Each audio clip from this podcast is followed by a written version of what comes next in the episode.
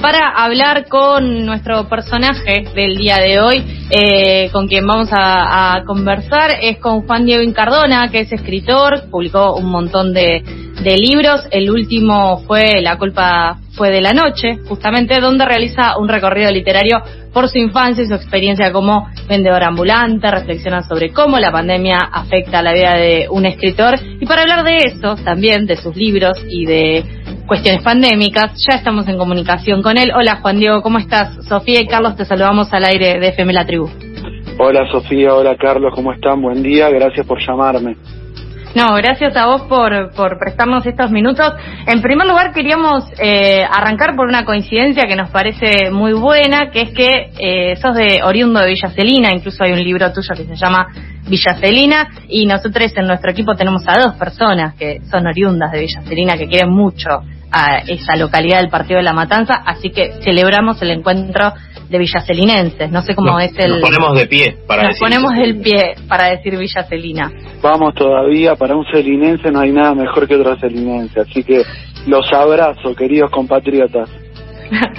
y después eh, nuestro nuestro equipo de producción que hace investigaciones muy profundas para eh, lo que son estas notas de personajes nos eh, dieron un dato que nos parece hermoso y que también queremos arrancar por ahí. Que vos de chico dice acá esta producción, que escribías canciones para bandas del barrio.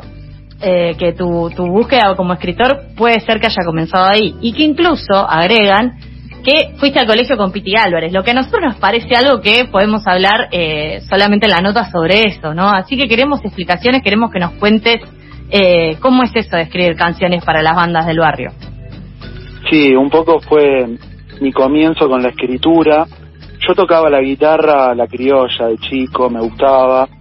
Eh, después cuando arrancaron los 90, empezó toda la efervescencia en, nuestros barrios, Villa Celina, Aldobón, Citapiales, Madero, Lugano, del, lado de Capital, ¿no? Piedra Buena, etcétera, y se empezó a llenar toda la zona de bandas.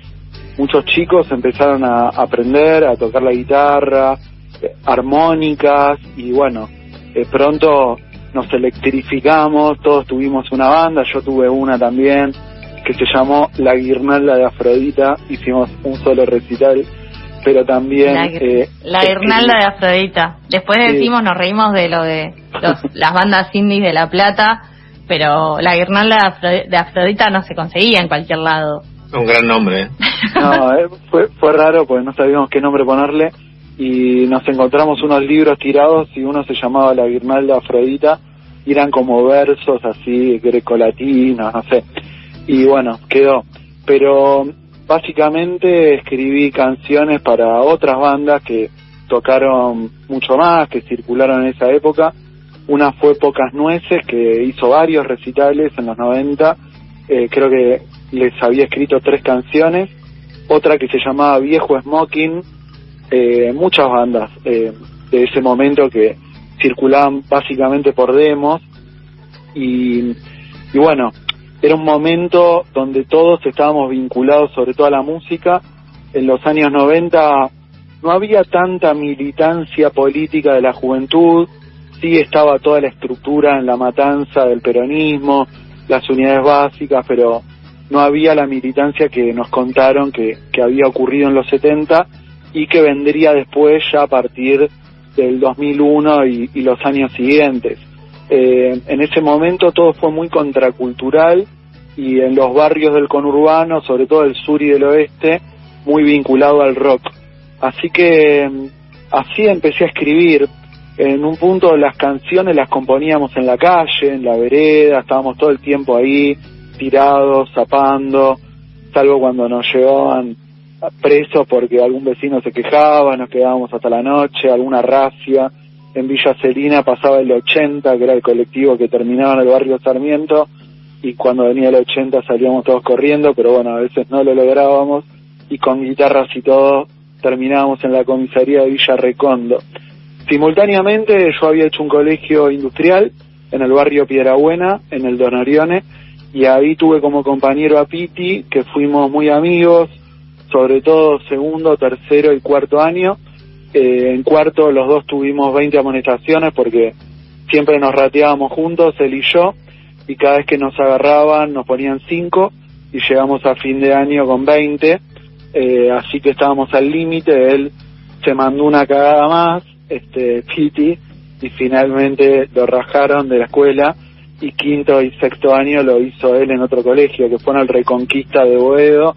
Yo, como éramos amigos, a veces me metía en su aula, iba hasta Boedo y, y lo visitaba. Bueno, era un era un grupo mucho más descontrolado todavía que el del barrio Piedra Buena. Después empezó Viejas Locas y yo seguí mucho a la banda por Piti y también porque el pollo eh, Tolosa, el guitarrista, era de Villa Celina y su papá era mi peluquero, Carlitos, eh, que era el manager. Eh, bueno, fue el último peluquero que tuve. Básicamente tuve dos peluqueros en la vida. El Tanito en la infancia que cortaba a toda velocidad y Carlitos en la adolescencia, el manager de Viejas Locas que te tenía dos horas cortando lentamente, artísticamente tu cabello. Bueno, no sé si respondí, si desarrollé un poco lo que me preguntaron. Sí. Perfecto, realmente todo, todo y más eh, de lo que queríamos saber, porque la verdad que lo del peluquero artístico era un dato que, que no teníamos y que ahora nuestra producción se va a nutrir con eso también. Que se llama Eh, Carlos. que Un se llama- grande. Claro, o no hay nada mejor que un Carlos eh, que otro Carlos y no hay nada mejor que un celin- celinense que otro celinense. Eh, bueno, y ahora llegaste a, a- volvemos al presente, eh, estás eh, presentando eh, un libro, un último libro que escribiste, La culpa fue de la noche. ¿Cómo fue el proceso de escribir en pandemia o ya venías venías pensando en, en lo que fue lo que es este libro desde antes? Eh, ¿cómo, ¿Cómo fue encontrar creatividad en una situación en la que en la que quizás no es tan fácil, ¿no? La pandemia nos, nos traba un poco a veces la, la creatividad. ¿Y por qué decidiste eh, editarlo con Futurock? ¿Cómo fue esa, ese camino? Bueno, en realidad eh, yo venía de una época de poca escritura, después del 2007, 2008, 2009, 2010, que había publicado cuatro libros en cuatro años, los libros tal vez que tuvieron más circulación, los de la saga Matancera, Villa Celina, El Campito y Rock Barrial. Años después publiqué Las Estrellas Federales, pero estaba medio como, no sé, en una laguna. En el 2019 publiqué La Cárcel del Fin del Mundo por Interzona, que es la editorial que tiene casi todos mis libros. Y la verdad que en el 2020 no tenía planeado publicar nada, eh, pero cuando arrancó la cuarentena y todos nos encerramos, eh, al principio no, no podía escribir, pero después conecté y también me vino bien que para el CCK nos pidieron a varios escritores que mantuviéramos un diario de la pandemia, entonces yo escribí un poco de realidad, un poco de fantasía sobre esos días en el Abasto, donde ya no vivo, eh, me mudé hace poco, este, pero estu- estuve ahí toda la cuarentena en un solo, al fondo un PH. Y bueno, un poco el libro refleja lo que me pasó esos días y lo que nos pasó a muchos, ¿no? Eh, estar encerrado y en un modo medio introspectivo, mirando al principio en los canales de televisión programas, pues recuerden que la gente, que los actores, los periodistas iban muy poco al, al, al piso, no se hacían muchos programas en vivo y pasaban todo retro, era espectacular. Entonces, eh, de pronto veías programas emitidos hace varios años y como que eso también me conectó a mí, no sé si de un modo melancólico, con relatos de nuevo de infancia y de juventud. Y empecé a escribir, salió uno atrás del otro. Y bueno, eh, tenía buena onda con Futurock porque yo había sido jurado del primer concurso de ellos, ahora están con el segundo, estuve ahí con Mariana Enríquez y Ga- Gabriela Cabezón Cámara como jurado, estuvo re bueno eso. Y quedó la, la onda como para publicar algo. Y bueno, les, les mostré a la editora, Leila Gamba, todo el, el, material medio desordenado y la verdad que la editora hizo un laburo bárbaro este y el libro tiene cuatro sublibros, podríamos decir, que abren y cierran con el diario de la cuarentena y en el medio hay relatos que son muy autobiográficos y, y que van para atrás. Es como que conecté de nuevo con libros, eh, mis primeros libros que también fueron muy autobiográficos, sobre todo Objetos Maravillosos y Villa Celina, y de nuevo, digamos, tiene una escritura muy fuerte del yo. Ahora este año voy a sacar otro que va a salir por Beatriz Viterbo y es mi primer libro de ensayo, que es la primera vez que voy a publicar. Había metido algunos ensayos como apéndices de otros libros, pero este es todo ensayo sobre la escritura de la novela. Y... El, libro tiene una colección como de cuentos cortos, eh, con estilos distintos. ¿Elegiste este formato por algo en particular? ¿Hay algo que te llame más la atención de, del formato cuento? Bueno, básicamente yo me considero cuentista, es el género en el que me siento más cómodo. Eh, lo que más escribí son cuentos, más allá de que también tengo novela, una novela que es El Campito y una novela, bueno, una novela corta vendría a ser de las Estrellas Federales eh, y tengo ensayos, pero es el cuento, eh, tal vez el, el, género donde yo me siento cómodo. Eh, incluso cuando publico una novela como El Campito o Las Estrellas, tienen tanta acción, tanta peripecia, es como que fueran cuentos largos. Porque vieron que en un punto del cuento es de los hechos y la novela de los personajes. Obviamente hay excepciones, pero en general es en la novela y en la extensión de la novela donde los personajes viven. En cambio el cuento, que es más apretado, es breve, en general los personajes orbitan alrededor de un conflicto, un hecho. Este, y a mí me pasa eso, que mi creatividad, mi imaginación va mucho en busca de situaciones, de hechos, ya sean recuerdos o inventos, y a los personajes no los desarrollo tanto porque los pongo en relación a ese conflicto cuando me toca escribir una novela, como me pasó, el desafío es poder conseguir profundidad en los personajes. Creo que eso es algo que hacen los buenos novelistas. Yo no sé si soy un buen novelista, me considero un cuentista más de oficio. Con el tiempo fui aprendiendo muchas cosas este, y es, como les decía, el género que me define literariamente.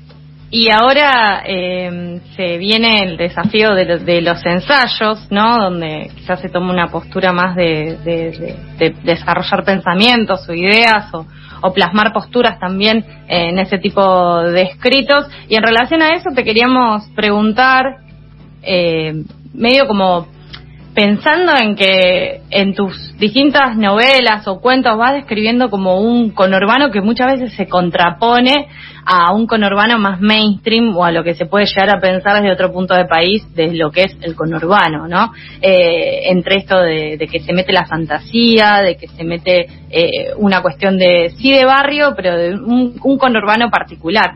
Eh, y a su vez también hay otras cosas que, que surgen en los medios y que se habla de los conurbanos, de, por ejemplo, el conurbano africanizado ¿Qué, ¿Qué, es lo que qué es lo que lo que pensás cuando escuchás ese tipo de, de cuestiones, eh, sobre todo de tomándolo como de quien viene, ¿no? De una persona como Sirven, que en La Nación dijo lo de los conurbanos africanizados, pero digo, eh, ¿cómo es que, que contrapones esa esa visión quizás que se ve con, con, con tu representación de lo que es el conurbano?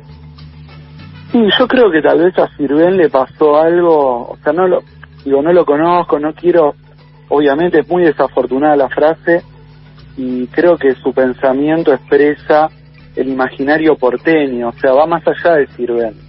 Es algo que, que ocurre en, en, la ciudad en relación al conurbano o al borde de la ciudad desde hace mucho tiempo y que es una relación atravesada por el miedo, ¿no? Y creo que los medios de comunicación potenciaron eso en los últimos años, décadas, en relación al drama de la inseguridad. Es como que el conurbano bonaerense es el drama de la inseguridad. Es el lugar del peligro, el lugar donde te pueden robar, te pueden matar, te pueden violar.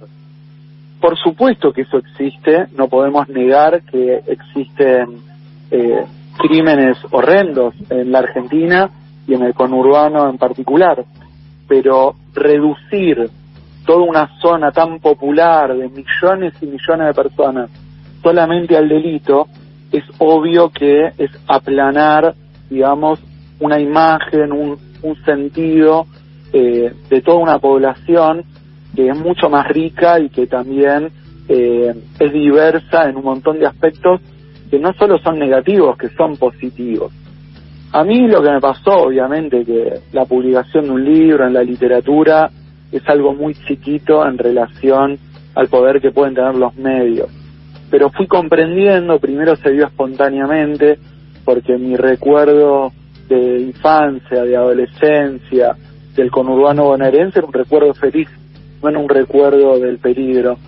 Y hay algunos relatos donde aparece la violencia, quizás es una violencia más inocente en relación a la que hoy, por ejemplo, se puede difundir, eh, es verdad, este, hubo un cambio de códigos, hubo un cambio de drogas, sobre todo a finales de los años 90, y también mucha marginalización, pero eh, también en el conurbano bonaerense hay tradiciones hermosas que tal vez uno no encuentra en la ciudad y que tienen que ver con la solidaridad, con los clubes de barrio, con el cooperativismo, que es algo que está muy anclado también en los barrios populares, todas las organizaciones sociales, territoriales, todo el laburo que se hace de base, incluso en las instituciones, la importancia que tiene una institución en un barrio del conurbano, que tal vez en la ciudad queda más de dibujado, el lugar de la escuela, el lugar de la sociedad de fomento, del club, de la parroquia, eh, son lugares también sociales, de reunión, que trascienden sus objetivos iniciales. Eh, en ese sentido, el conurbano también es un lugar donde hay conexión con la naturaleza, porque no es exactamente la ciudad, tampoco es el campo, es una mezcla de ruralidad y urbanidad donde hay asfalto y pasto, pero también se ve el cielo, en general hay casas bajas, salvo donde son los barrios de monobloc, pero en general se ve el cielo, uno en una vereda de un barrio, no en una avenida, charla con los vecinos. Es difícil en la ciudad charlar con alguien, apenas conoces a tu vecino del departamento al lado o ni siquiera. En el conurbano todavía existe eh, esa sensación de la vecindad, de la comunidad, este, que me parece que es algo lindo, que son aspectos positivos. Y además es el lugar más latinoamericano de la Argentina, eh, frente a la ciudad que siempre se creyó europea, ¿no? Buenos Aires, con sus aspiraciones, este, menospreciando tal vez el interior, las provincias. El conurbano es el lugar donde habitan eh, bolivianos, peruanos, paraguayos, mezclados con los inmigrantes que alguna vez de los barcos, los tanos, los gallegos. Es un lugar súper babélico, muy rico en ese sentido. Yo me crié en una villa celina donde se hablaban eh, distintas lenguas, jergas, ¿no? Donde uno iba entendiendo un español este, contaminado, mezclado, y que para mí era muy, muy lindo, muy, rico. Yo creo que algo de toda esa experiencia eh, pasó a mis historias, a mi forma de contar, que más allá de que, bueno, yo leí mucho, estudié letras, hay algo de la experiencia vital que atraviesa un escritor y en mi caso, no solo en el tema, sino en el modo de contar, aparece también en, en la oralidad Quizá por eso también el cuento es el género donde me siento más cómodo, porque el cuento es más antiguo que la literatura, el cuento es anterior a los libros, el cuento es de la oralidad, de las reuniones, de los fogones, ¿no? Hay algo que, está en el barrio que también tiene que ver con el cuento como forma de comunicación, el chisme, contar algo que pasó, ¿no? Algo que rompió la monotonía en el almacén, este, en la esquina, con los vecinos el cuento también mezclado en la conversación. Eh, esto lo dice, Sí, esto lo dice Juan Diego Encardona, eh, escritor, cuentista, claramente. Eh, en lo que nos cuenta se van narrando eh, estas eh, imágenes, ¿no? Escribís y hablas con muchas imágenes, Juan Diego, eso es algo que queremos destacar. Y ahora, Carlos, te quiero hacer una pregunta. Eh, sí, yo que soy uno de los eh, vecinos de, Villa Celina y que se me infla el pecho, la verdad, al escucharte hablar de, del conurbano, coincido con tu visión. Y uno de los aspectos más eh, positivos y destacados que tiene el conurbano fue justamente que eh, aquí nació, no en Villa Celina, digo, pero sí en, en Lanús nació Diego Armando Maradona, vos escribiste varios cuentos dedicados a Maradona, ¿te consideras una persona muy maradoniana? ¿Cómo te afectó eh, su fallecimiento? ¿Qué haces, Carlos? Un gusto. Eh, ¿De qué parte de Celina sos? Ahora te hago una entrevista yo. Me encanta, me encanta porque esto queríamos que pase. eh, mirá, yo estoy en Barrio Hernández. En Barrio Hernández, claro. No, está bueno. Yo eh, vivía en Giribón y Ugarte, antes ex Avenida Cruz, que era como el casco a viejo, ¿no? del barrio, que en esa época había mucho potrero, mucho descampado, donde se fue loteando y también fueron edificándose nuevos barrios que pertenecen a la zona. Bueno, un gusto enorme con respecto a lo que me preguntás, sí, soy muy maradoniano, siempre lo fui. Eh, el Diego fue mi ídolo desde chico, desde las figuritas del álbum, desde el Boca del 81, cuando fui por primera vez a la cancha.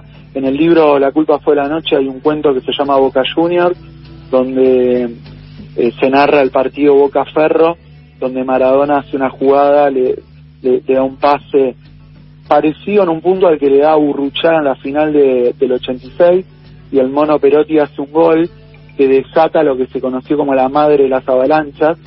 Yo estaba en esa tribuna y bueno, el cuento tiene que ver con eso. Eh, y bueno, Maradona para mí fue, como para muchos argentinos, fue una figura vinculada a la, a la felicidad, a la alegría. Eh, el Mundial 86, el Mundial 90, también el drama, ¿no? Eh, todo lo que pasó en el 94, su vida, seguirlo, serle fiel siempre, ¿no? No juzgarlo, en las buenas y en las malas, este, los que somos maradonianos siempre bancamos al Diego y la verdad es que creo que fue la figura pública además me pegó eh, en cuanto a un fallecimiento, eh, lloré mucho, no sé cómo logré escribir un relato que también se incluyó en el libro, que lo publiqué en la revista Cordón de la Universidad Nacional de Loma de Zamora, un relato cortito, un homenaje al Diego, así que bueno, quizá quedó un sabor medio amargo, sobre todo por el contexto de la pandemia, de cómo fue la despedida, digamos el velorio tan tan confuso, tan desordenado, este, pero bueno, salió así. Vieron que somos el país de los velorios más grandes del mundo, Brasil tiene los carnavales, nosotros tenemos los velorios, ¿no? Los grandes velorios paganos, este, populares de, la historia argentina. El tango full de, de, Argentina también, ¿no? Es los, eh, o sea, Brasil es los carnavales más grandes del mundo, Argentina eh, los velorios, con esos llantos y esa, esa eh, tragedia que tanto también eh, nos tiñe y, nutre el todo proceso creativo posterior. Bueno, Juan Diego, podríamos estar charlando y escuchándote un montón de tiempo, pero el tiempo en la radio es un poco tirano. Antes de despedirte, queremos invitarte a jugar a un juego breve y que nunca se ha hecho en la radiofonía argentina, que es un ping-pong de preguntas y respuestas. Que mi compañero Carlos te va a ir haciendo las preguntas, si estás de acuerdo, eh, y rápidamente vos tenés que ir contestando. Así que, si, les, parece a todos, eh, vamos con, con ese ping-pong de preguntas y respuestas. Gracias. Por alto. Bien, Juan, eh, ¿qué querías hacer cuando fueras grande? fue raro, en un momento quería ser ingeniero naval eh, construir barcos. Jugaba mucho a los soldaditos y estaba eh, armando cositas, piezas, bueno, nunca pasó. ¿Sabes cuál fue el mejor día de tu vida? El mejor día de mi vida, bueno, hubo muchos. Eh, quizá públicamente el gol de Caña a Brasil y en lo personal, este, no sé, el beso, el primer beso con mi primera novia. Miren qué romántico. ¿Sabes cuál lo, fue? Lo deseaba mucho ese beso. Ah, claro, cuando se espera mucho eh, tiene otro Tiene otro sabor. Eh, ¿Cuál es tu refrán favorito? ¿Mi refrán favorito? Sí. Eh, ay, no sé. No sé por no sé si me favorito, pero enseguida se me vino a la cabeza el famoso refrán de Martín Fierro, ¿no? Que los hermanos sean unidos porque esa es la ley primera. Pero no sé si es mi favorito, pero me vino. Bien. ¿Cuál sería tu eslogan? Eh, una cosa lleva a la otra. Es como una frase que la uso mucho en mis talleres, en la literatura pasa. ¿Hay una palabra que te guste por sobre las eh, demás? No, no sé si hay una, pero si tengo que elegir, eh, qué lástima que son dos palabras, podría decir Villa pero ya que estamos chauvinistas del barrio. Sí, si no, Celina solo en general se, Ya se entiende a qué. A ya es muy edípico porque es mi barrio y es mi madre. Mi madre no. es como tu match. ¿Cuándo te diste cuenta que estabas creciendo? Eh, cuando cumplí 40, me quería matar. Y sigo siendo un boludo de 15, o sea, no, no, no crezco. Pero bueno, ya quedaron lejos los 40. Acá te voy a hacer una pregunta muy porteña. Eh, ¿Qué preferís, que le pongan tu nombre y apellido a una calle o a una estación de subte? No, yo eh, no quiero Nobel, no quiero nada. Yo quiero una calle de Villa Celina con mi nombre. Este, es toda la, esto hay que mandárselo a, todos los vecinos de Villa Celina, porque realmente fue una oda a Villa Celina. Bueno, la... tenemos que juntar y hablar de tal cual. Em, si tenés una docena de facturas sobre la mesa, ¿cuál agarrás? Uh, difícil esa, ¿eh? eh ¿Viste? Esto define qué tipo de persona sos, Juan. Acá perdés seguidores, tal vez. Estoy entre el cañoncito de dulce de leche o esa que tiene membrillo en el medio, que no sé cómo se llama, creo... Ah, el huevo frito me parece, tiene pastelera y membrillo en el medio. ¿La Esa es muy rica. Sí, sí, sí, claro, claro. Y por último, eh, ¿tenés alguna anécdota con la tribu? Bueno, FM La Tribu es para mí un lugar entrañable. Muchas veces leí ahí, fui a ver películas, este, fui ahí al bar, fui a la radio, en más de una ocasión. La radio histórica de la, de la ciudad de Buenos Aires. No, no sé si tengo una anécdota, pero hay muchas visitas y es un lugar muy querido. Bueno, Juan, eh, así hemos terminado nuestro ping pong. Te agradecemos un montón eh, este rato compartido, esta charla compartida y sobre todo este momento emotivo para todos aquellos que son o se sientan representados por Me Pongo de Pie Villa Celina, que es eh, básicamente lo que estuvimos hablando en toda la charla. Así que muchas gracias, te mandamos un abrazo grande. Gracias, chiques, gracias a ustedes, un abrazo, mucha suerte con el programa, me encantó hablar con ustedes. Saludos también a los oyentes. Chau, chau. Dale. Chau, chau. Pasaba Juan Diego Incardona, el personaje nuestro de cada viernes. Eh, en este caso le tocó a él. Lo pueden buscar en redes como Riachuelito eh, y pueden, están más que invitados a leer sus libros con su literatura fantástica con Urbana.